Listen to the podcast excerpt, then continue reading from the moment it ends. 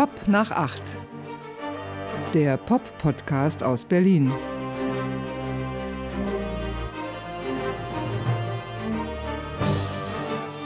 Ja, hallo. Ja, hallo. Da sind wir wieder. Andreas Müller ist wieder da. Das bin ich. Und Martin Böttcher ist auch wieder da. Das ist toll, das bist du. Ja. Denn wenn wir nicht zusammen hier wären, wäre es nicht Pop nach acht. Der Pop-Podcast aus Berlin. Berlin, diese wunderschöne Stadt, im Herzen Europas gelegen. Ja. 106 äh, Sekunden entfernt von russischen Atomraketen, habe ich jetzt irgendwann mal vor ein paar Wochen gelesen. Ah, da ist sie, die Skepsis an dieser Stadt. Ja, weil ich hatte mich gerade gewundert, dass du so über Berlin ja, dich freust. Manchmal höre ich so zwischen den Zeilen, dass du vielleicht schon auf dem Sprung bist und so, so weg willst hier von uns, von mir. Ich, na, von dir nicht, ich, Mhm. aber ich würde würd sofort, ich will weg hier. Ich hasse diese Stadt. Ich hasse Ah. es. Eigentlich weniger die Stadt, sondern die Insassen. Ja gut, das eine kriegst du ohne das andere nicht. Ja, das geht Ja. Hand in Hand. Aber es war doch früher schöner. Es war früher viel schöner. Ich kann mich erinnern zu alten Westberliner Zeiten, als die Mauer noch stand. Mann, war die Stadt leer. Sie war auch grau, aber Genau. sie war leer. Ja, und es standen nicht überall Bierflaschen rum, Mhm. weil wir das Bier aus der Büchse gesoffen haben. Das stimmt, da gab es auch noch kein Pfand. Nee, und wenn wir mal fein ausgegangen sind, dann Ja. sind wir irgendwie in die Morena Bar oder ins äh, Morgenland oder in die äh, was auch immer Bar gegangen und dann haben wir ganz fein uns eine Flasche Becks bestellt. Das war das etwas bessere Bier. Genau. Und haben das äh, wirklich so in Würde am Tresen verzehrt. Naja, mehr oder weniger in Würde, oder? Tja, so war das früher. Das wissen die Menschen. Die heute, die jungen Menschen denken ja, Bier kann man nur im, im Gehen trinken. Ein Gehbier. Ja, Wegbier, Gehbier. Wobei ich, wir haben das früher Fahrbier genannt, ne, weil wir die ganze Zeit mit der U-Bahn immer unterwegs waren und dann, dann bist du nicht viel gegangen, sondern bist halt gefahren. Deshalb war das ein Fahrbier. Visionär, weil heute kannst du in Berlin eigentlich nur noch betrunken U-Bahn fahren. Das Elend macht ja auch jeder, oder nicht? Stimmt. Also so sehen sie jedenfalls alle aus, außer morgens. Dann sind alle, dann sind alle so in diesem Zustand, den du gerade, glaube ich, ganz gut beschrieben hast. Dieses, was ist das hier für ein großer Mist? Ja. Deswegen fürchte ich mich ja auch vor der Aufhebung der Maskenpflicht im öffentlichen äh, Nahverkehr, weil Mhm. ich die ganzen Fressen dann wieder sehen muss. ja gut, wird wahrscheinlich jetzt passieren, ne? aber ich denke, dass sie dann auch wiederkommt. Sie merken schon, Pop nach 8 ist in Topform. Ja. Das ist, ich habe wieder Sie gesagt. Ist völlig in Ordnung. Du hast es ja schon mal angedeutet, du, du wertschätzt die HörerInnen, ne? die Fans natürlich auch, die Kunden, die UserInnen und dann macht man das halt manchmal. Ja, wobei eine frühe Reaktion damals war ja, da schrieb jemand, er möchte gerne geduzt werden. Na ja, gut, aber ich, es, es fällt mir immer, passiert halt, ja. Ähm, es hat ja Bombenreaktionen gegeben auf meine Witzparade in der letzten äh, Folge. Ähm, Ja. Ich hatte da die Serie LOL nochmal empfohlen und die da so ein paar Witze. Hast ähm, du noch einen vielleicht parat von, von da oder hast du jetzt Ich, das waren schon alle, die ich mir merken konnte, leider. Ja. Schade. Was ist weiß und fliegt über eine Wiese. eine Wiese? die Biene Mayo. Finde ihn immer noch gut, weiß nicht. Ja, Hm. ja. Also das, äh, ich hatte ja schon mal, ich vor Jahrzehnten eigentlich gedacht, ich könnte auch so in der Comedy-Karriere machen. Ja. Aber das Problem ist eben tatsächlich, ich kann mir keine Witze merken. Aber das, wenn du in der Comedy wärst, ich glaube, du hättest es drauf, so, so Showmanship-mäßig dir diese Witze tatsächlich doch dann, zumindest für den Augenblick zu merken.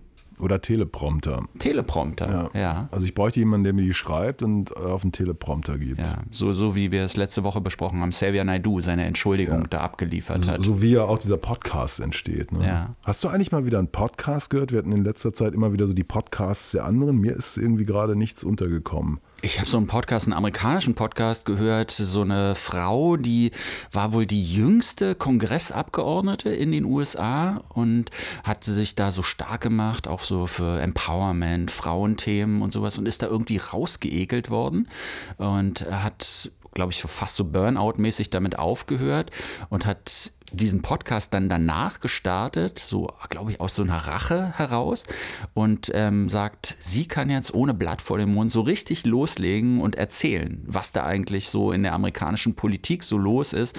Und sie muss ja niemand, auf niemanden mehr Rücksicht nehmen, weil sie ja nicht wiedergewählt werden muss. So. Leider habe ich ihren Namen vergessen.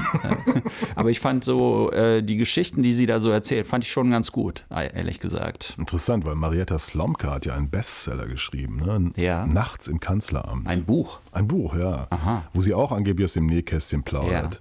Aber der Hochkritiker und Großkritiker, der Kleine mit der Brille, dessen Kleine. Name mir gerade wieder nicht einfällt, Der Dennis Scheck? genau der, hat ja in der Premium-Zeitung der Tagesspiegel aus Berlin so eine Kolumne, wo er jede Woche irgendwie die zehn besten Ja. Sachbücher und die zehn besten Romane Ja. äh, rezensiert. Und er hat geschrieben, das wäre irgendwie so ein bisschen wie die Sendung mit der Maus, Ah, wobei er nichts gegen die Sendung mit der Maus hätte.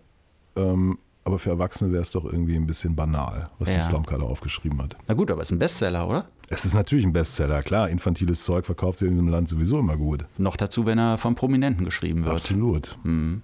Wir würden unsere Zahlen auch steigern, wenn wir prominent wären. Ja. Haben wir eigentlich einen guten Namen gewählt für unseren Podcast? Vielleicht ist hier in Episode 17, ne? Season 1, Episode 17. Ja.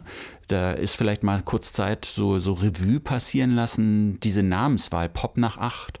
War das eine gute Wahl? War das eine schlechte Wahl? Naja, was stand denn zur Alternative? Popala Pop?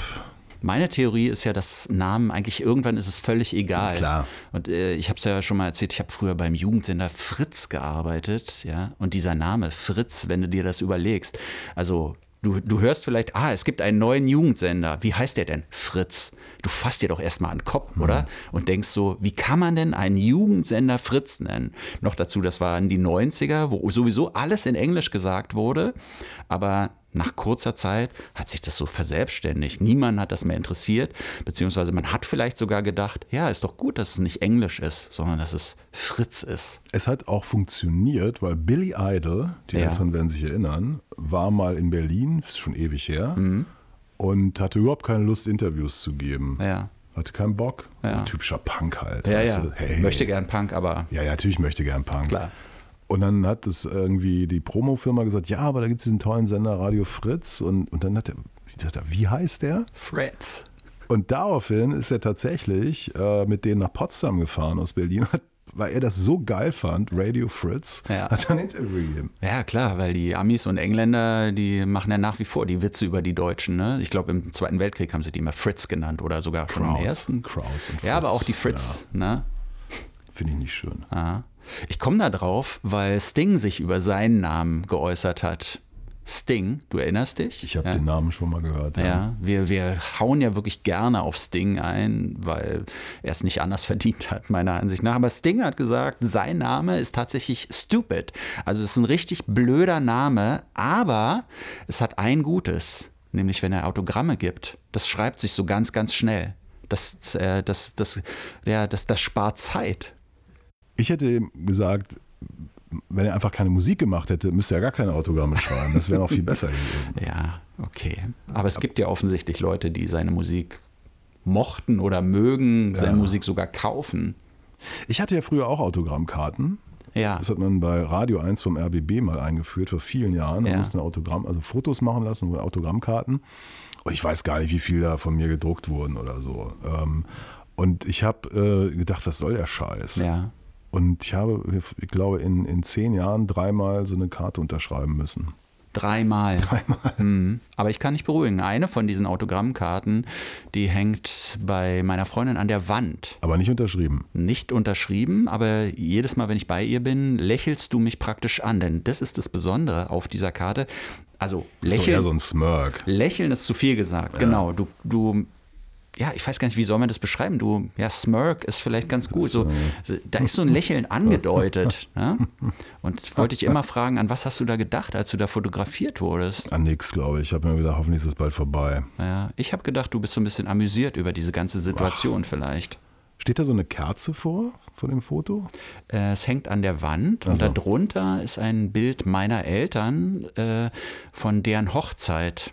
Ja, muss dazu sagen, meine Freundin hat da so ganz viele verschiedene kleine Bildchen in ihrem Flur so aufgehangen, auch so Kunst und sowas und es ist wie so ein wie eine Installation eigentlich. Und okay. du hängst ganz oben und direkt Okay. darunter meine Eltern irgendwann in den 60ern, Ah. meine Mutter in so einem billigen Brautkleid, Ja. mein Vater in so einem schlecht sitzenden C&A-Anzug aus Polyester, glaube ich.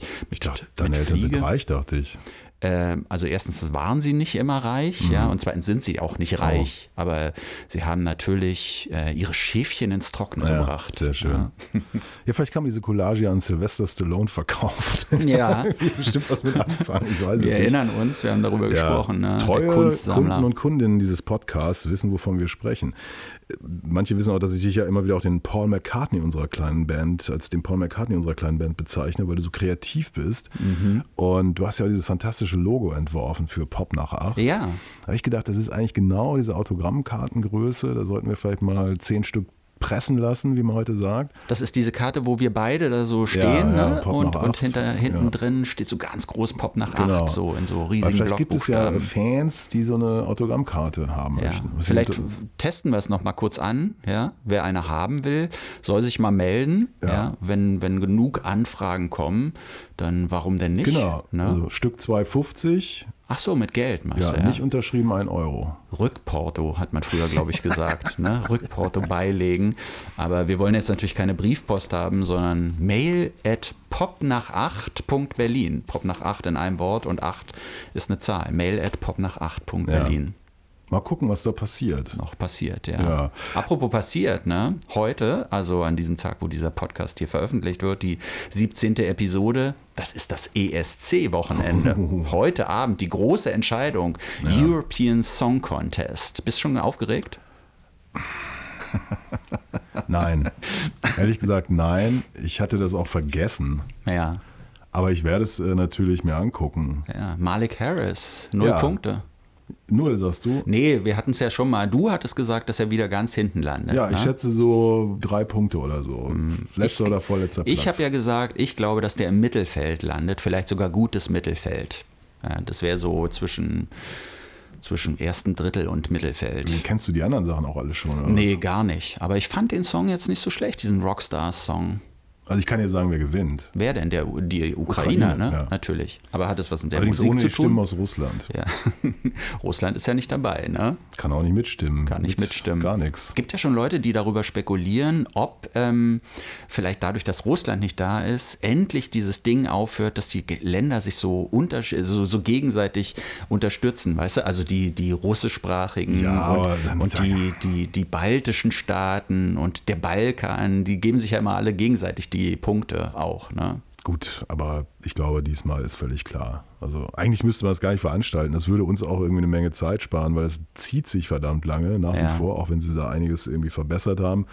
Aber wir werden das, äh, das ist ja, das, ich habe ja manchmal so das Gefühl, vielleicht müssen wir manchmal auch so, so eine Sonderepisode machen. Weißt Mhm. du, so, wenn jetzt so, ich, als alter Radiomann das Aktuelle ist, ist doch was, was, was Auf mich jeden Fall. immer Auf noch jeden bewegt Fall. Aber wir werden so oder so, wir werden uns das angucken und das wird nächste Woche hier ein Thema sein. Ja. Und ich denke mal auch mit ein bisschen Sounds und sowas. Ne? Also das, das lassen wir uns nicht nehmen. Gucken wir mal, genau. Wir. Also ich äh, habe das tatsächlich immer wieder mal geschaut und dann, ehrlich gesagt, man trinkt dann ja auch ein bisschen was. Ne? Ein bisschen ist gut, ja. Dann Anders ist das ja gar nicht zu ertragen. Dann das fängt man ja an, sich so auf Social Media irgendwie Ja. zu bewegen. Und dann gibt es immer so plötzlich so Kleingruppen, Ja. die sich zusammenfinden. Und hier nochmal ein Shoutout und Namecheck. Ingwer, Inge Jensen, Ja. Das waren immer riesige Spaßmomente, wenn wir da zusammen virtuell irgendwie der eine da, der andere dort sitzend. äh, Dieser weltberühmte. Nachrichtensprecher und. ESC-Fan. Ne? Genau, ja. genau. Vielleicht kriegen wir es hin mit ihm. Also wenn Mal er es gucken. hören sollte, warum nicht? Aber was wäre denn unsere bevorzugte Social-Media-Plattform vielleicht heute Abend für ein E ESC? Äh, Facebook, nach Facebook, wie vor, ja? Weil Okay. ich kann die anderen nicht so gut bedienen. Ja. Also Twitter mache ich zwar auch, aber das ist irgendwie, ich finde da nie, wer, wer hat jetzt hier was gepostet. ja, das ist, halt, man verstehe könnte ich natürlich immer mit dem Hashtag arbeiten, aber Twitter ist da wirklich zu schnelllebig eigentlich. Das ist das Interessante ist eigentlich ein so ein Thread aufzumachen bei Facebook und dann unter Umständen hunderte von Kommentaren und so. Vielleicht machen wir das, ja. Außerdem, da ist endlich mal wieder Betrieb auf Facebook. Ja, wir- nicht nur noch so eine los, ne? Werbeschleuder, ist sondern da passiert nichts. Nee, es ist Sache tot. von gestern. Ich sag, das ist das neue MySpace, aber Ja, das müssten wir jetzt wieder erklären, haben wir keine Lust zu. Ja. Obwohl unsere Hörer und, und Kundinnen die kennen wissen- bestimmt ja, MySpace noch, oder? ne? Ich meine, wir haben ja die genaue Datenanalyse. Ne? Das ist schon, Hm. ja, Ich glaube, wir können, wir können noch eine Karriere machen. Wir werden alle gemeinsam alt. Ähm, auch wenn da manche sterben, werden es auch peu à peu immer mehr.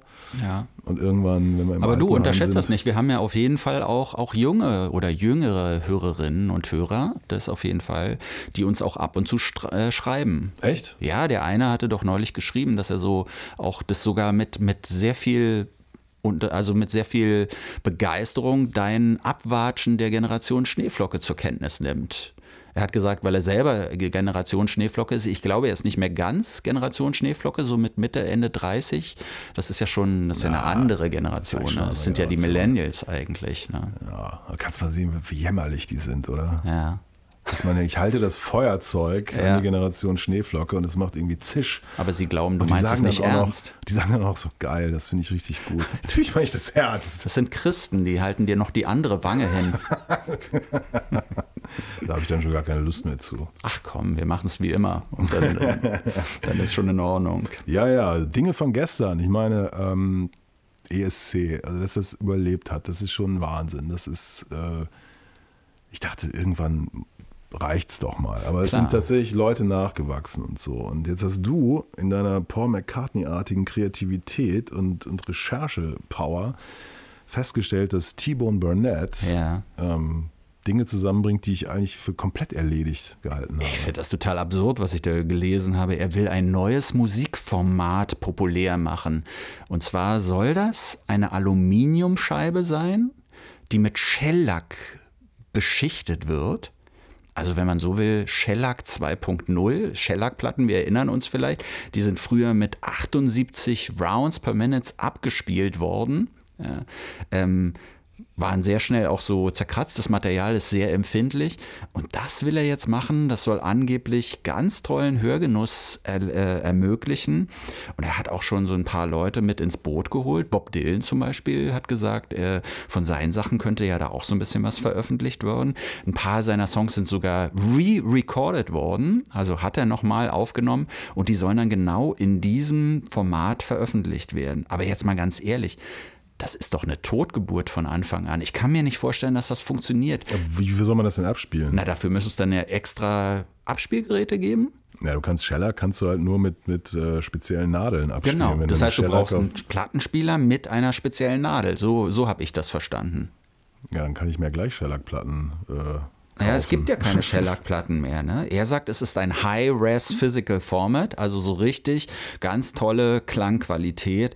Und ich, I don't know. Also das finde ich tatsächlich kompletten Irrsinn. Aber ich finde es schon auch faszinierend. Der Neil Young, wir erinnern uns, hat ja auch mal diesen Phono-Player, so hat er den, glaube ich, Pono. genannt. Phono, ne? Pono. Pono? Ja.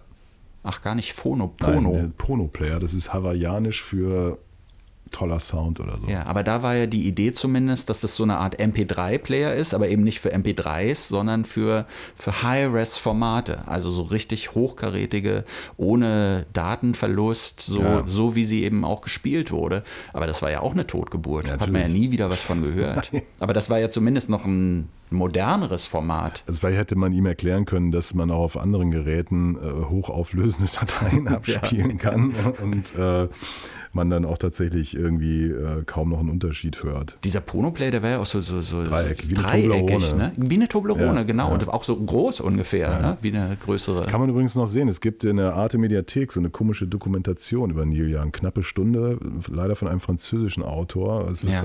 was das Ganze wieder so ein bisschen absurd macht, aber da wird der politische Neil Young äh, beschrieben. ja. als Fan habe ich mir das angeguckt und ja, es ist, ich meine, den kannst du nicht in eine Stunde pressen, das ist Ja. sinnlos, Riesenlücken drin. Aber da war nochmal, das fand ich ganz interessant, ähm, er hat sich ja mal positiv über Reagan, Ronald Reagan, äh, manche erinnern sich, diesen Präsidenten der USA geäußert. Neil Young hat sich positiv Ja, ja, das war in über den 80er Reagan. Jahren. Das war in Aha. dieser Zeit, als er auch komische Musik machte, Ja. ne, diese elektronischen Geschichten. Und ähm, dann hat er zwei Sachen gesagt. Das eine war, dass er es nicht schlecht fand, ähm, in einem sozusagen Land zu leben, das über eine, eine schlagfertige, kräftige Armee und hochgerüstete Technik verfügt. Ja. Das war einer der letzten, letzten Höhepunkte des Kalten Krieges. Manche werden sich erinnern, 83 etwa. Und er ähm, hätte auch erstmal nichts gegen Atomkraft, weil man braucht halt Strom. Und dann hat er noch zu den damaligen Filmemachern gesagt, so, ähm, brennt euer Licht auch richtig und so? Also so, so, so Seitenhiebe, Ja, ne? ja. nach dem Motto, ihr verbraucht ja auch Strom. Das Ja. kann sogar Atomstrom sein, was weiß ich.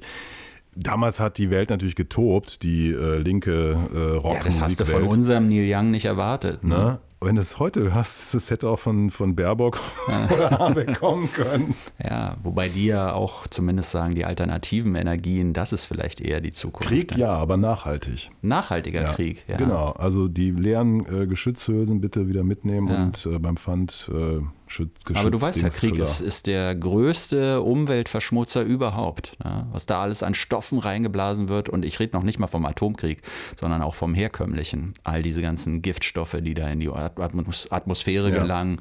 Äh, ja, nicht, schön. nicht grün.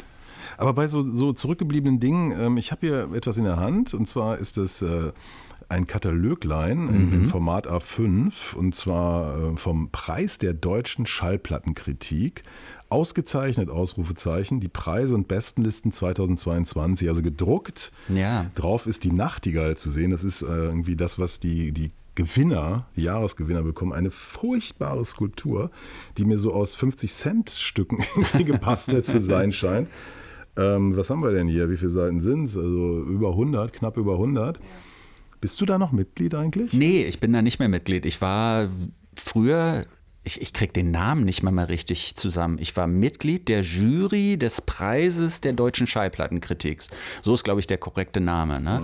In der Kategorie, war das Dance und Electronic oder Experimental und Electronic? Sowas. Ich war jahrelang da Mitglied. Da musste man alle drei Monate, musste man immer sein Album der, des letzten Quartals so nennen. Und dann hat die Jury, also die Fachjury, es gibt da glaube ich 40 verschiedene Juries, äh, was ist da alles? Auch Klassik und Jazz natürlich dabei, aber immer so Unterkategorien auch.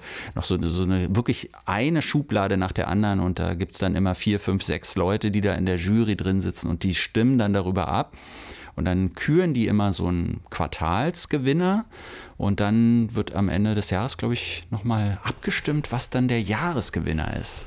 Die Bestenliste, ja. Ich war ja auch Mitglied. Du warst auch ja, Mitglied. Welche Jury warst Black du noch? Music. Black Music. Haben Ja. die das wirklich so genannt, ja? Das heißt wirklich so. heißt die immer noch so? Äh, weil ich ich, jetzt mal schnell gucken. Ähm, vielleicht haben es gibt ja Leute, dass die, die sagen, diese Kategorie Black Music, dass das eigentlich auch nicht mehr in Ordnung ist, heutzutage sowas, sowas so zu benennen.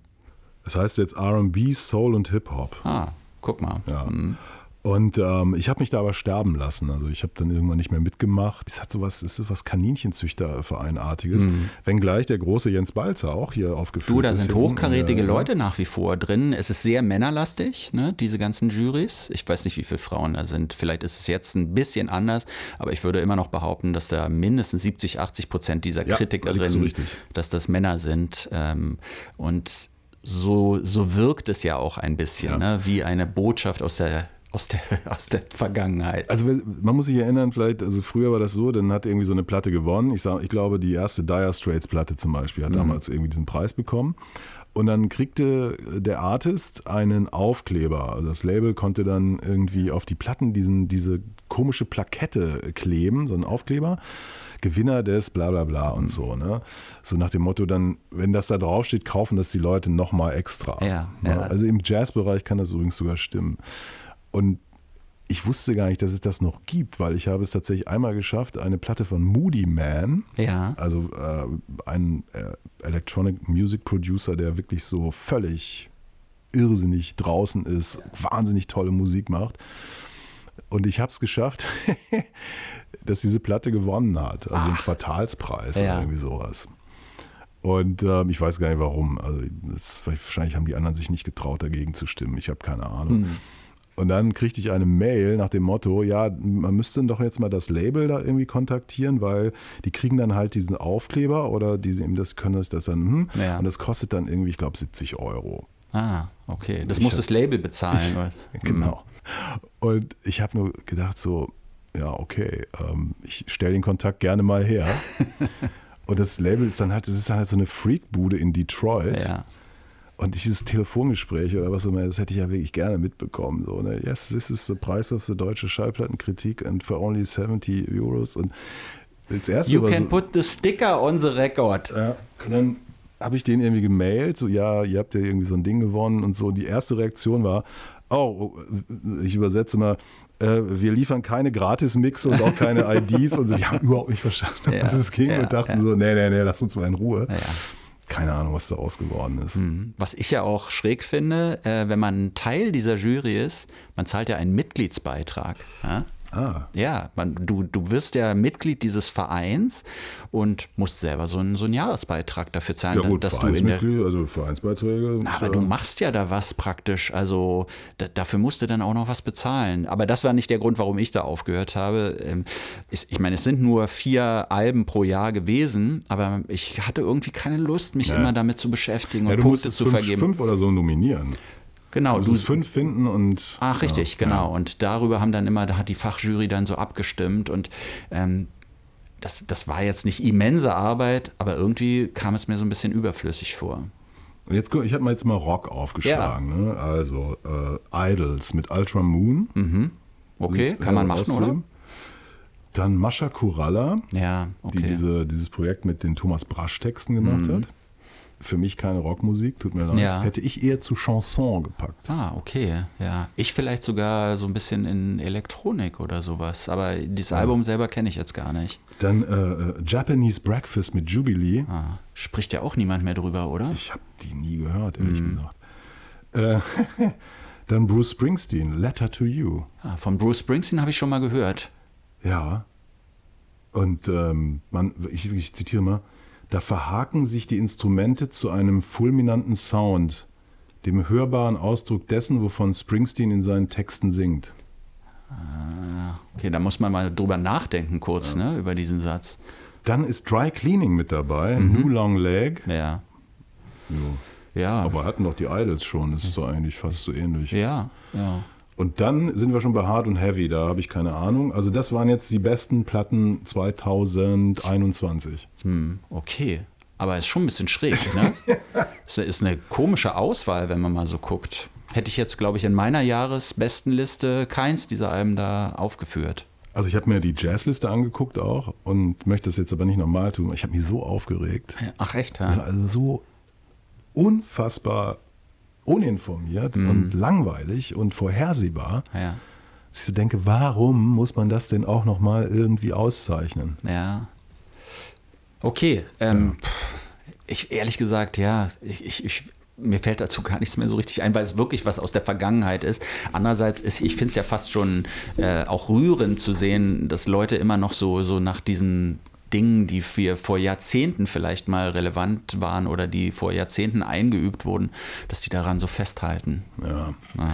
Ich meine, Mascha Kuralla habe ich mal getroffen. Heißt sie Äh, nicht Mascha Kurella? Kurella? Ja. Kuralla? Ich dachte immer, die heißt, früher habe ich immer gedacht, die heißt Mascha Krella, glaube ich. Also irgendwas in der Richtung. Mhm. Äh, Bruce Springsteen habe ich auch mal getroffen. Das ist schon lange her. Ja. Und ich habe in letzter Zeit viele Musikerinnen und Musiker getroffen und du kanntest die fast alle nicht. Ich hatte Ja. immer so eine Liste vorgelegt. Nicht Seattle, hast du jetzt ja auch schon mal von gehört. Mhm. Dana Gawanski, ähm, Öl. Sagt Öl ist jetzt ja alleine, das Ja. österreichische Projekt. Ah, ach doch, doch, so, doch. ja. Jetzt, jetzt so dunkel erinnere ich mich von denen, klar. Aber das ist ja schon eine Weile her, dass man von denen mal was mitbekommen hatte, oder? Ja, Mhm. zwei Jahre. Ja. Und äh, zum ersten Mal in meinem Leben begegnete ich Darius Keeler von Archive, der Band Ah. Archive. Archive. Ja, die haben eine Platte Call to Arms and Angels. Ja. Die, das ist eine Doppel-CD. Aha. Und das ist, eine, wenn man so will, eine Art Prog-Rock, was die machen Ja. inzwischen. Doppel-CD. Ich habe drei Tage gebraucht, mich da war Dich ranzuwagen, hast du wahrscheinlich schon allein einen Tag gebraucht, um dich überhaupt zu, zu durchzuringen, die mal einzulegen. Ja, und äh, was soll ich dir sagen? Die Platte beginnt mit den Worten There is a War. Wow. Ja, aufgenommen letztes Jahr. Hm, okay. Und ich habe ihn, also ist ein total netter Typ, so ein Ja. richtiger Engländer, auch schon ein bisschen älter und so, also mein Alter, schätze ich, ein Mhm. bisschen jünger. Und der sagte, ich habe ihn darauf angesprochen, das finde ich ja schon unheimlich, was sie da auf dieser Platte so alles thematisieren. Ja. Und er sagte, ja, das ist, eigentlich geht es um die Pandemie und er Mhm. sagte, die Menschheit war im Krieg oder ist im Krieg und er fand es so beeindruckend, wie ganz viele Menschen zusammengehalten haben. Und Ah. ich dachte, wo denn? Aber gut, in England war es dann vielleicht ein bisschen anders. Naja, hat sich Und- vielleicht an die Anfänge der Pandemie erinnert. Da war Ja. das ja wirklich noch so. Und sie, sie wären unglaublich kreativ gewesen, also er hätte unglaublich viel mhm. Zeug geschrieben, während andere ja irgendwie eher in sich zusammengebrochen sind und so weiter und so fort. Aber er wünschte, die Platte würde nicht mit diesen Worten anfangen, weil das war ihm dann doch auch selber ein bisschen unheimlich. Ja, aber, aber ich muss sagen, wenn ich das noch sagen mhm. darf, auch hier wieder ähm, Musik tatsächlich. Also es ist kompletter Wahnsinn. Du kannst die Platte auch nicht am Stück hören, ja. Doppel-CD, das ist Irrsinn aber in, in seiner Weggeknalltheit für mich wirklich auch heute mal wieder eine Hörempfehlung. Ja. Call Archive. to Arms and Angels von Archive. An Archive finde ich ja immer faszinierend, was die so für eine Entwicklung durchgemacht haben, weil das allererste Album von Archive, was da in den 90ern entstanden ist, Londinium. Das, Londinium, das ist der lateinische Name für London gewesen, ja. Das war ein Trip-Hop-Album. Und zwar eins, was so auf den Spuren von Massive Attack gewandelt ist, kam ein bisschen zu spät eigentlich und ist deshalb, glaube ich, auch nicht besonders groß wahrgenommen worden, obwohl es eigentlich ein gutes Trip-Hop-Album ist. Aber da war die Welle halt, die Trip-Hop-Welle, schon wieder so am Abklingen. Und natürlich gab es da eine ganze Reihe von Bands, die so versucht haben, so einen auf, auf Massive Attack zu machen. Äh, manche ein bisschen besser, manche ein bisschen schlechter. Ich höre dieses Album ab und zu noch mal, was damals so mein Lieblingsalbum mit war. Ähm, ich habe, glaube ich, länger als mir gut tat an dieser Trip-Hop-Welle so, so gehangen. Ähm, und dann, dann passierte ja was ganz anderes mit dieser Band. Ne? Die, tauschten sich da aus von den Musikern, den Originalmusikern sind, ja. glaube ich, nicht viele übrig nee. geblieben. Ähm, dann ging das so in so eine Prog-Rock-Ecke äh, Richtung und man dachte so, was, was machen die denn auf einmal? Die sind komplett vom Sound umgeschwenkt. Aber so im Lauf der Jahre, da kam ja dann immer wieder was Neues von Archive, dann sind sie immer wieder ein bisschen mehr in Trip, Richtung Trip-Hop gegangen, als Trip-Hop vielleicht doch wieder ein Thema war und so. Und jetzt also dieses Doppel- was hast du gesagt? Ist ein Prog-Rock-Album? Ja, kann mhm. man nicht anders sagen, das ist, äh, das ist Prog Rock. Ja. Also ein Stück geht auch, glaube ich, 14 Minuten oder noch länger. Es ist äh, klarer Hinweis auf Prog Rock, keine Frage. Herrlich. Ich habe auch George Hennessy getroffen. Mhm. Und ich weiß nicht, ob du den kennst. Nein, sag Jung, mir jetzt nicht. Junger, also was auch schon geht auf Ende 20 zu, britischer Typ. Und ähm, äh, Kollegen meinten, ja, George Hennessy und so, und dann hier ist die, kannst du dir mal anhören. Und ich dachte, ja, wollt mich hier verarschen oder mhm. was ist Oasis, was ich da höre. Ah, okay, ja. Der Typ klingt original, also das ist das Stück, äh, was er da aufgenommen hat, All or Nothing heißt das. Äh, es ist Oasis. Ja. Oasis by Numbers, wie Noel Gallagher sagen würde, der sich ja irgendwie auch über Robbie Williams äh, äh Angel Track irgendwie. Genau, er hat, hat gesagt, ne? das ist ein, ein Oasis-Track by Numbers. Das heißt, so ein bisschen by Numbers ist, glaube ich, Malen nach, nach Zahlen. Zahlen ja, ne? ja. Also sehr abfällig eigentlich. Da hat jemand versucht, so abzukupfern und hat so eine Art Schablone hergestellt. Und ähm, trotzdem muss man natürlich sagen, Angels von, von Robbie Williams, ein krass erfolgreicher Track. Ja. So, ne? Aber das Witzige war, also dieser George Hennessy steht da drauf auf das Zeug und mag aber gleichzeitig Grunge. Also das ist ein mhm. bisschen äh, paradox ist, weil Britpop war ja dazu da unter anderem Grunge abzulösen. Ja. Also was die Musik angeht, aber auch der Look.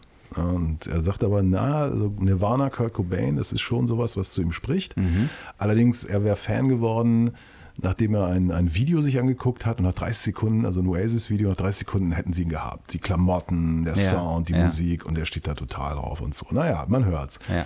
Und dann habe ich ihn gefragt, heißt es denn, dass die heutige Musik schlecht ist? So. Sehr gute Frage. Warte, kann ich mir die kurz aufschreiben? Ja, weil mach, das würde ich. Schreib, das, einfach, ja, ja, genau. Und dann hat er gesagt, in der Tat ja. Ja. Die heutige Musik ist totaler Mist. Mhm alles, was da in den, in den Charts und den Streaming-Dingern ist, ist totaler Mist. Naja, vielleicht nicht alles, sagt er. Also mhm. gibt wenige Ausnahmen. Und dann kommen so Sachen wie, ja, äh, das ist so Produzentenmusik. Produzenten können jeden irgendwie toll klingen lassen. Ja. Ähm, wo sind eigentlich die Gitarren? wo sind eigentlich die richtigen Bands? Mhm. Gut, es kämen schon irgendwie ein paar hoch und so. Und ähm, in den 50er Jahren, äh, in den 60er Jahren, das war noch richtige Musik und so. Und ich dachte, hey, wer spricht denn da? Hör mal, wer, ich dachte, ich spreche. Ja, ja. Aber es ist ein N20er. Aber was ja. heißt es? Ist er früh vergreist oder bist du im Kopf noch ein N20er? Nein, ich glaube, dass die heutige Musik einfach schlecht ist. Ja. Ich glaube, dass man das so pauschal gar nicht sagen kann. Aber wenn du dich natürlich auf die Charts oder auf die Streaming-Charts beziehst oder auf TikTok-Hits oder sowas, dann kannst du das natürlich sagen. Ne? Aber dadurch, dass so unglaublich viel Musik am Markt ist, mehr Musik als jemals so gemacht wurde. Meiner Ansicht nach kann man dies pauschal nicht so sagen. Für jeden ist etwas dabei. Aber wo wir schon bei ältlichen Herren sind, Ja. ähm, Brian May hat was Schönes gesagt. Ich finde, der Gitarrist der Band Queen. Ja. Freddie Mercury ist ja nicht mehr da, ne? aber Brian May ist da. Und zwar hat der sich auch, der ist, muss man ja dazu sagen, oder muss man vielleicht nicht dazu sagen, aber natürlich ist der etwas älter. Bisschen. Und der sagt, dass ähm, ganz viele von dieser, ja, von dieser woken Generation, der jetzigen Generation, dass die ähm, ja so in ihren Äußerungen, dass die schon sehr, dass die fast schon diese alten Musiker und die alten Bands von damals, dass sie die verleumden. Also, dass sie die alle so in so eine Ecke stecken, frauenfeindlich, auch abstrafen. misogyn. Genau, und dass, das, also dass sie, ähm, dass sie diese, die woke Generation straft die alten Musiker ab. Und ich finde manchmal, die alte Generation wird noch gar nicht genug abgestraft. Ja, es gibt ja so ein paar Fälle, ähm, gerade wenn man so, so sich so anguckt, wer denn abgestraft wird. R. Kelly natürlich, zu Recht, ne? muss man sagen. Der hat furchtbare Dinge gemacht und so. Aber warum ist denn zum Beispiel das nie ein Thema gewesen oder nie ein großes Thema gewesen, was David Bowie oder Iggy Pop auch so gemacht haben? Ja? Ich meine, die haben auch Sex mit Minderjährigen gehabt, haben ihre Stellung als Popstars ausgenutzt, haben darüber sogar gesungen zum Teil, haben das öffentlich gemacht. Und das ist nie zu dem Skandal geworden den, der es vielleicht hätte sein müssen, ja, aus heutiger Sicht. Äh, das ist doch, das geht doch einfach gar nicht, dass, dass äh, alte oder ältere Männer mit jungen Frauen, mit Groupies das ausnutzen und mit denen sexuelle Beziehungen haben. Ich glaube, was Brian May da meint, das geht gar nicht so weit. Da geht es irgendwie noch ein paar andere Dinge. Ähm, einfach wahrscheinlich die Tatsache, dass, dass er äh, alt ist und Gitarre spielt. Ja. Er fühlt sich geschmäht. Na gut, es ist wahrscheinlich dieser Satz vom, vom alten weißen Mann irgendwie, der, der vielleicht viel zu lange das Sagen hatte und jetzt auf einmal wird er kalt gestellt. So kommt es ihm vielleicht vor. Ne? Andererseits, jeder, fast jeder ältere Musiker wird doch irgendwann kalt gestellt, außer vielleicht die Stones. Übrigens, ja, die Woke-Generation, ähm, ich bin ja, müsste ja auch Zielscheibe Mhm. sein. Mir ist es auch völlig egal, weil ich höre denen überhaupt nicht zu. Der Woken-Generation. Ja. Kriegst du es denn überhaupt mit, was die sagen? Hm. Wo würde man das denn auch mitbekommen? Also in der, in der Schlange beim La Maison, wenn man dann versucht, ein Croissant zu kaufen, da Ja. steht sie, die Woke-Generation, die Pfandbecherschlampe und auch, ja, eigentlich ist die, die, die andere äh, Abteilung ist dann eher im, im Eisladen, äh, vorm Eisladen. Äh, Wir müssen das ganz kurz nochmal einen Schritt zurückgehen, weil du gehst jetzt hier ganz tief in die Historie von Pop nach 8 zurück. Eine der ersten Episoden, da hast du hier aus deiner Gegend in Berlin-Kreuzberg Ja. berichtet, von La Maison. Das scheint so ein Hassladen von dir zu sein. ich ne? liebe das, die Produkte sind fantastisch, das Publikum ist Ist das ein scheiße. Café, eine Bäckerei Ja, auch Café, alles? Ne? ja, Ja, da kann man. Croissants kann man Croissant und all- allerlei französische Schweinereien, ist fantastisch, aber die Leute sind scheiße. Die da in der Schlange stehen. Genau. Und das kriegst du dann immer mit, weil du dann auch in der Schlange natürlich stehen musst. Ja. Und dann kriegst du so mit, wie die sich verhalten und was Genau. die so sagen. Ja. Und da diese Podcasts, die wir gemacht haben, ja alle noch hörbar sind, Ja. Auf den entsprechenden Anbieterplattformen kann man das gerne mal nachhören. Jetzt habe ich ja auch noch, äh, das ist aber nicht so originell leider, weil eigentlich schon verhandelt, die Lastenfahrradschlampe erlebt auch. Mhm. Ja, gut, die ist ja für viele das, das Hassbild. Ne? Steht ja, das Lastenfahrrad steht ja praktisch stellvertretend für eine ganze Generation. Ja, und es steht vor allem für ich habe recht. Ich glaube, das hat mit dem Lastenfahrrad nichts zu tun. Das ist doch diese ganze blöde Ge Gesellschaft, in der wir leben. Da hat doch jeder recht. Ich habe ja festgestellt, ich bin viel zu weich für, für Ja. Berlin. Ja. Weil mich hat gerade ein Autofahrer, ähm, hat meine Vorfahrt, äh, weiß nicht, ob er mich übersehen hat. Meiner Ansicht nach ist er mit Absicht einfach weitergefahren, hätte mich beinahe überfahren. Und alles, was ich rausbekommen habe, ist, mach mal Führerschein. Hast du gesagt? Ja, ich hätte ja eigentlich sagen müssen, Hören Sie mal. Verschwinde von der Straße, du Hurensohn. Ja, irgendwie sowas. Aber alles, was ich rausbekomme, ist halt, mach mal Führerschein. Das war jetzt irgendwie. Jetzt, Pass auf, du dummes Auto! das ist die Sprache. Ja, genau, aber es ist mir in dem Augenblick nicht eingefallen. So, ja, mach mal Führerschein. Total lame. Also wirklich. Völlig. Ich habe mich danach geschämt, auch für mich selber. Ich sage ja gar nichts mehr. Hm.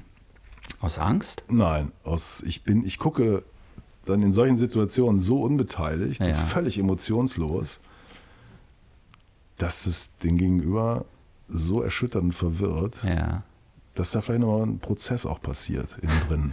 Ah, du, du meinst, du regst die Leute dann zum Nachdenken an? Ja, wahrscheinlich. Also mir passiert das ja auch. Ich würde natürlich als Fahrradfahrer nie auf meine Vorfahrt bestehen. Ich bin ja nicht mhm. lebensmüde.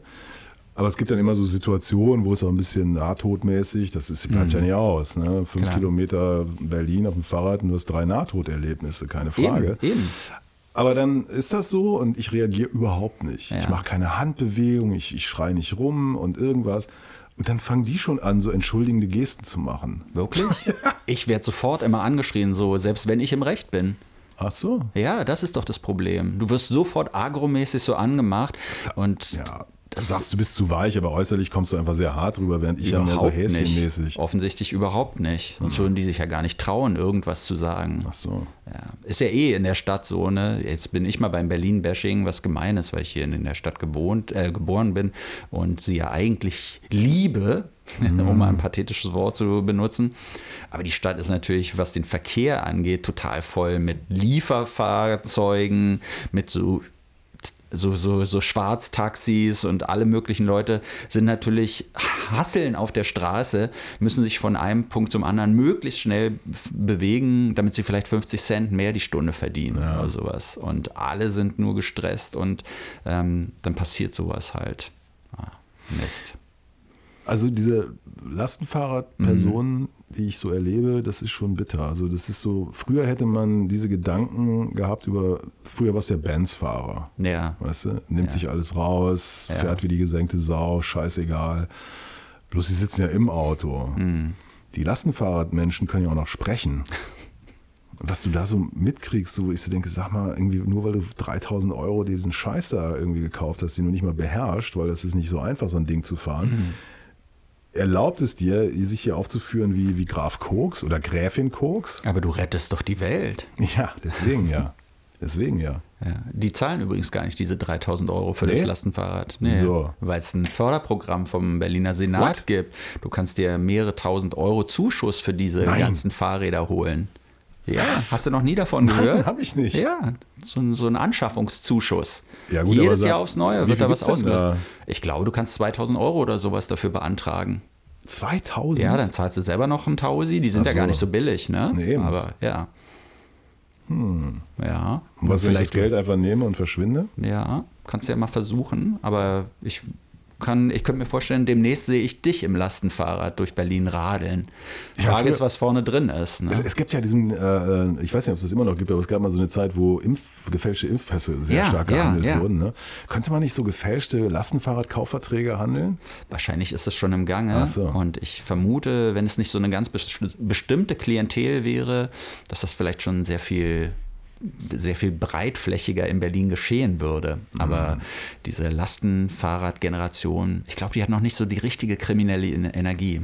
Na, ich habe Sachen erlebt, die fand ich schon mörderisch, ehrlich gesagt. Auf der Aber Straße ich, ehrlich gesagt, wenn ich jetzt, wenn wir so drüber sprechen, ich finde es so öde, dieses Lastenfahrrad-Menschen-Bashing, weil es einfach, mhm. es ist, wir haben eh verloren. Die haben, die haben die Macht. Habe ich das Gefühl. Ja, zumindest in den Innenstadtbezirken. du musst in die Außenstadt ziehen. Außerhalb des S-Bahn-Rings. Es gibt ja zwei Berlins. Ne? Früher gab es ja. West-Berlin, Ost-Berlin. Mhm. Heute gibt es ja innerhalb vom S-Bahn-Ring und ja. außerhalb vom S-Bahn-Ring. Ja. Innerhalb wohnen die Hippen mhm. und außerhalb wohnen die, über die die Hippen sagen, sind alles Idioten. Ja, klar. Ich möchte zu den Idioten. Ah, okay. Ich suche ja tatsächlich eine neue Wohnung. Ich möchte irgendwo möglichst spießig, möglichst mhm. ruhig wohnen wo mir keiner auf die Nerven geht, wo, wo der Kaffee nicht 3,50 kostet. Aber willst du dann, weiß ich nicht, eine Stunde oder zwei Stunden immer fahren, damit du zur Arbeit kommen kannst? Ja, das wäre ja gar nicht so weit. Ich, mhm. sage ja nicht jetzt auf dem Lande, sondern ich sage ja nur irgendwie außerhalb des, äh, also ne, außerhalb des S-Bahn-Rings. Ja, okay. Also wenn jemand was weiß, wie ist unsere E-Mail-Adresse? Mail at popnach8.berlin. Pop nach 8 ein Wort und 8 als Zahl geschrieben. Mail at popnach8.berlin. Ja, schöne Wohnung irgendwo im ruhigen Bezirk. Mhm. Ja. Jetzt spammen uns die ganzen Makler hier diese Mailadresse voll. Das glaube ich nicht, weil die Makler haben nichts mehr anzubieten. Ja. Ist Bill, Billie Eilish eigentlich, was ist das für eine Generation? Ist das Generation Schneeflocke? Ist das Generation Lastenfahrrad? Die ist äh, Generation Schle Schneeflocke, definitiv. Ja. Und ich glaube nicht, dass sie Lastenfahrer, sie weiß gar nicht, was das ist. Nee, wahrscheinlich nicht. Aber hast du es mitbekommen beim Coachella, das, was sie gemacht hat? Nee. Sie hat Damon Alban auf die Bühne geholt äh, bei ihrem Auftritt. Ach, also der ihn. musste auch gewesen sein. Ja? Und sie hat den dann zu sich auf die Bühne geholt. Damon Alban von Blur zum Beispiel. Ja? Und hat ihn so präsentiert. Ihrem Publikum, ihren Fans. Man muss ja dazu sagen, sie selber ist, wie alt ist sie jetzt? 14. 20 oder so? Ja. nee, sie ist schon volljährig, glaube ich. Ähm, und ihre Fans sind natürlich auch dementsprechend. Ne? Und Damon Alban ist eher so unser Alter. Also Ja. für diese Generation ist das so, da wurde ein alter Mann auf die Bühne geholt, ja. Gerollt fast, hätte man sagen. Und die, die haben dann wahrscheinlich so gesagt, ah, er ist so alt, aber er kann noch gehen. Ne? Ja. Und den hat sie da raufgeholt auf die Bühne und hat ihn so präsentiert und hat gesagt, hey, Damon Alban hier, ja, ihr kennt ihn vielleicht nicht, aber ohne den könnte ich meine Musik nicht machen. Dieser Mann hat mein Leben geändert, hat sie gesagt. He changed my life, ja, and my view of music. Also, ich weiß nicht genau, wie sowas zustande kommt. Hat Damon Alban ihr Geld bezahlt, damit er in der nächsten Generation stattfindet? Ich glaube, es war einer der schlimmsten Tage seines Lebens, oder? Ich weiß nicht. äh, Damon Alban hat ja auch Kinder, ne? Ja, ja. Und ich könnte mir vorstellen, bei seinen Kindern, die haben wahrscheinlich vorher gesagt, ja, der macht da so Musik, aber ist ja total uncool, ist halt so ein alter Papa, ne? Irgendwie, ah, unser Papa ist doch auch cool. Der kennt Billie Eilish. Ich bin ihm ja mehrfach begegnet. Mhm. Einmal das erste Mal im äh, Plattenladen Honest Johns in London, Ja. Mhm. an dem er ja auch Anteile hat. Und äh, wir hatten da so eine lockere Verabredung für ein Interview. Es ging aber gar nicht um ihn, sondern es ging um äh, den Plattenladen und das Mali Music Projekt und Ja. solche Geschichten. Deswegen hat er sich überhaupt nur, glaube ich, dazu bereit erklärt und war aber in dem Moment eigentlich ganz nett und Ja. höflich und so. Und es dauerte auch nicht lange und er sagte dann, ja, ich muss jetzt irgendwie los, ich muss meine Kinder zur Schule bringen oder von der Schule abholen. Mhm. Ja. Das war so nachmittags. Und ich so, ja klar, natürlich. Und eine Minute später kommt irgendwie so ein Typ rein. Um, da, da so Taxi von Mr. Alban. ich dachte, du Arschloch, ich Ja, muss ja. meine Kinder von der Schule abholen. ja. Weißt du, irgendwie. Aber vielleicht holt er seine Kinder mit Taxi ab. Ja, eben, natürlich, mit dem Taxi. Ach so. Ah. Und, und weißt du, unser einer früher. Du dachtest doch, er wäre so total im Leben und sowas, wie, wie wir alle, ja, holen die Kinder halt zu Fuß von der Schule. Ja, Aber, ne? und dann lässt er sich ein Taxi kommen, Mhm. um die 400 Meter oder was weiß ich zu dieser Schule zu fahren, um, um die Blagen da einzuladen. Und, aber hey, das ist halt Rock'n'Roll. Das ist, wenn du Cola hast, machst du das. Klar, ja. Ich, wenn ich Geld hätte, ich würde auch nur Taxi fahren den ganzen Tag. Ja, Billie Eilish fährt wahrscheinlich auch nur Taxi. Aber wenn dann von Tesla. Ja, natürlich, klar. Nachhaltig. Meinst du? Ja. Hm. Glaubst du, dass Billie Eilish eine Platte gemacht hat, die es irgendwann in, sagen wir mal, in zehn Jahren, wenn wir ja immer noch in, dann sind wir bei Season 1 Episode äh, Hm. 384, ob die einen Albumklassiker gemacht hat schon? Ehrlich gesagt nicht. Nee. Nee? Nee. Ich finde nach wie vor ihren einen Song Bad Guy, den finde ich toll. Ja? Aber ich habe so das Gefühl, als Album funktioniert das alles meiner Ansicht nach nicht. Aber muss man dann in zehn Jahren vielleicht nochmal sehen. Wir kommen zu unserem Albumklassiker. Ja? Wir suchen uns ich ja aus hier dem immer. Plattenschrank gezogen hier. Du hast sie rausgesucht. Ich dachte, ja, ich habe zwar Regale, aber man sagt ja immer noch Plattenschrank. Plattenschrank, ja. Ich, ich dachte, du hättest die gar nicht. ich habe sie mir gestern gekauft. Ach, guck mal Im, an. Im Second Hand. Ja, vielleicht sagen wir erstmal kurz, um was es sich da handelt. Es ist das Debütalbum der US-amerikanischen Band B-52s, die übrigens auch aus Athens, Georgia kommen. Ja. Also der Stadt, wo REM her sind und wo auch die Band As Your Ray herkommt, von denen ich mir mal lange Zeit gewünscht hatte, dass sie meinen Beerdigungssong schreiben. Aber ja, da sind die B-52s zu Hause gewesen. Und man sagt so über dieses selbstbetitelte Album, was in Deutschland allerdings unter dem Titel Play Loud wohl auch bekannt geworden ist, Was auf dem Label steht. was auf einem Label steht. Ah, da haben die Leute nicht richtig gewusst, was Sache ist. Okay. Man sagt über dieses Album, dass es eigentlich das erste richtige New Wave-Album ist, das so ein bisschen größeres Publikum gefunden hat. Würde ich wahrscheinlich widersprechen. Das ist 1980. Ja gut, größeres Publikum, ja. Das, da- das kann Nee, sein. das Album ist doch 78, 79 erschienen, ne?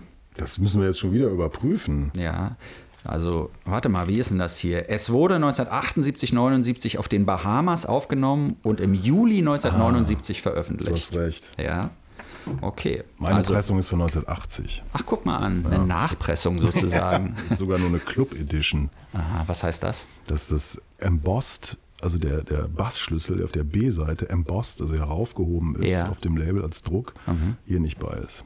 Ach so, ah, okay. Hat aber nur 5 Euro gekostet. Ja, nachgepresst, weil sie wahrscheinlich viel gefragt wurde, ne? Diese Ja, Platte. du hast gesagt, das ist ein Klassiker. Für mich Ähm, ist es ein absoluter Klassiker, ja. Und vielleicht noch ganz kurz erzählt, warum eigentlich? Weil dieses Album, das ähm, hat so eine absolute Lebensfreude, finde ich. Es hat ein paar, paar unglaublich gute Songs. Es hat so viel, finde ich, vorweggenommen von, von dem, was dann in den Jahren danach passieren sollte, erstmal, bevor eigentlich die Popmusik das alles so niedergewalzt hat. Nämlich man konnte so viel machen. Man hat sich so gelöst auf der einen Seite, auch von, von dem Punk. Ich bin mir nicht sicher, ob das eine Post-Punk-Platte im eigentlichen Sinne ist. Ich glaube, dass da parallel was passiert ist. Du hast diese Abwechslung von Frauenstimmen und Männerstimmen. Vielleicht mal absolut der, der Album-Opener, Planet Claire, ist für mich nach wie vor einer der besten Songs. Was ich nicht wusste, ähm, habe ich auch erst jetzt nachgelesen, dass Henry Mancini da ein Songwriting-Credit Ja, bekommen weil hat. es ist Peter Gunn. Naja, aber ich habe es nicht erkannt. Ich wusste nicht, dass es. Ja, ja. Aber ich dachte, die 52s wären da drauf gekommen und zufällig. Sie haben es auch erst in der Nachpressung, haben sie es draufgeschrieben, dass Henry Mancini dafür verantwortlich Mhm. Ja, ist. sie Aber es ist ein toller worden. Song. Der fängt irgendwie als Instrumental an und erst nach zwei, drei Minuten setzt der Gesang ein. Und es ist total irrsinniger Gesang. Die Themen, um die es auf diesem Album geht, die könnten auch 20 Jahre vorher so entstanden sein. Irgendwelche Science-Fiction-Sachen werden da verhandelt, irgendwelche Geschichten, von denen man überhaupt nicht weiß, was sie ist. Dann kommen so eine anderen Songs wie Rock Lobster zum Beispiel, ein toller Song. Deshalb für mich auch jetzt hier, ähm, wie viele Jahre ist es? 23 Jahre dann später, äh, 43 Jahre später, äh, ein Klassiker.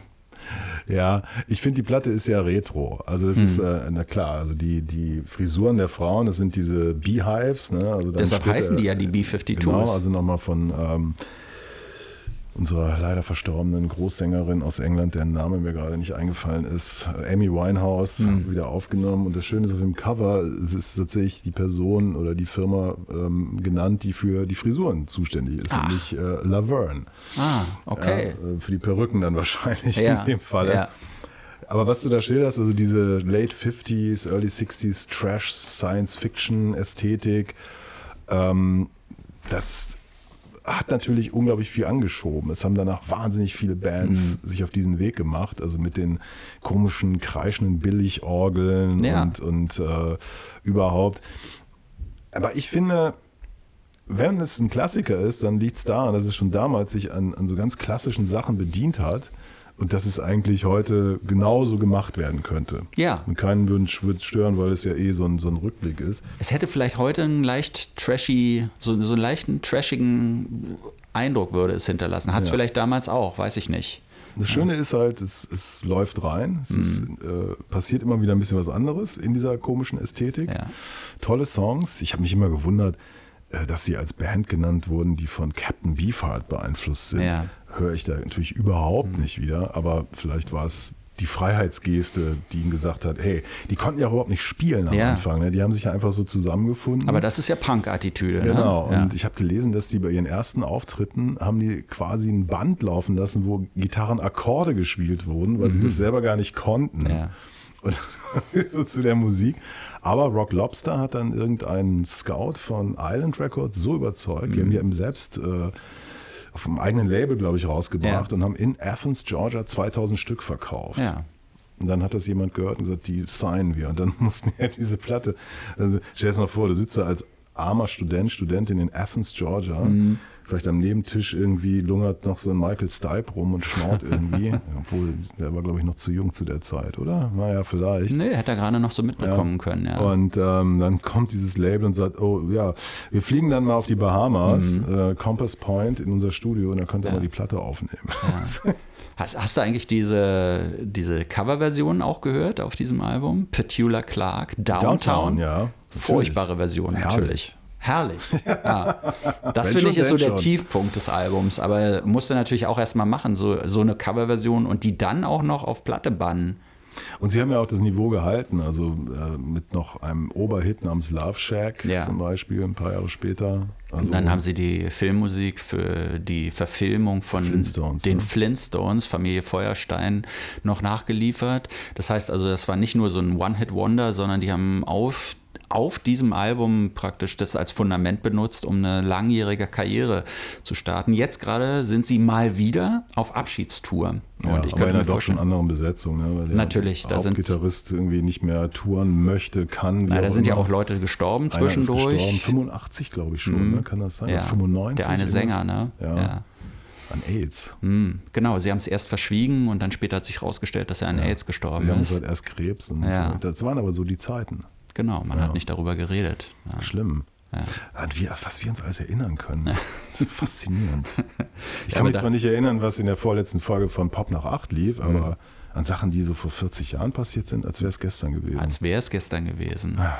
Aber ich glaube, es ist auch genug gesprochen über dieses Album. Ne? Klassiker hin oder her. Reicht Einen doch. weiteren äh, Klassiker wird es äh, in der nächsten Ausgabe von Pop nach 8 geben, weil dieses jetzt zu Ende. Ja. Und äh, es bedanken sich Martin Böttcher, das bist du. Das bin ich, ja. Und Andreas Müller bedankt sich, glaube ich, auch. Das bin ich und es geht halt auch nur mit uns beiden zusammen. Alles ist andere richtig. wäre Fake. Total fake. Tschüssi. Tschüss. Das war's schon wieder mit Pop nach 8. Kommentare zur Sendung gerne per Mail an mail at popnach8.berlin oder direkt über die Webseite popnach8.berlin. Noch mehr Ausgaben von Pop nach 8 mit Andreas Müller und Martin Böttcher fast überall da, wo es Podcasts gibt. Please hang up and try again.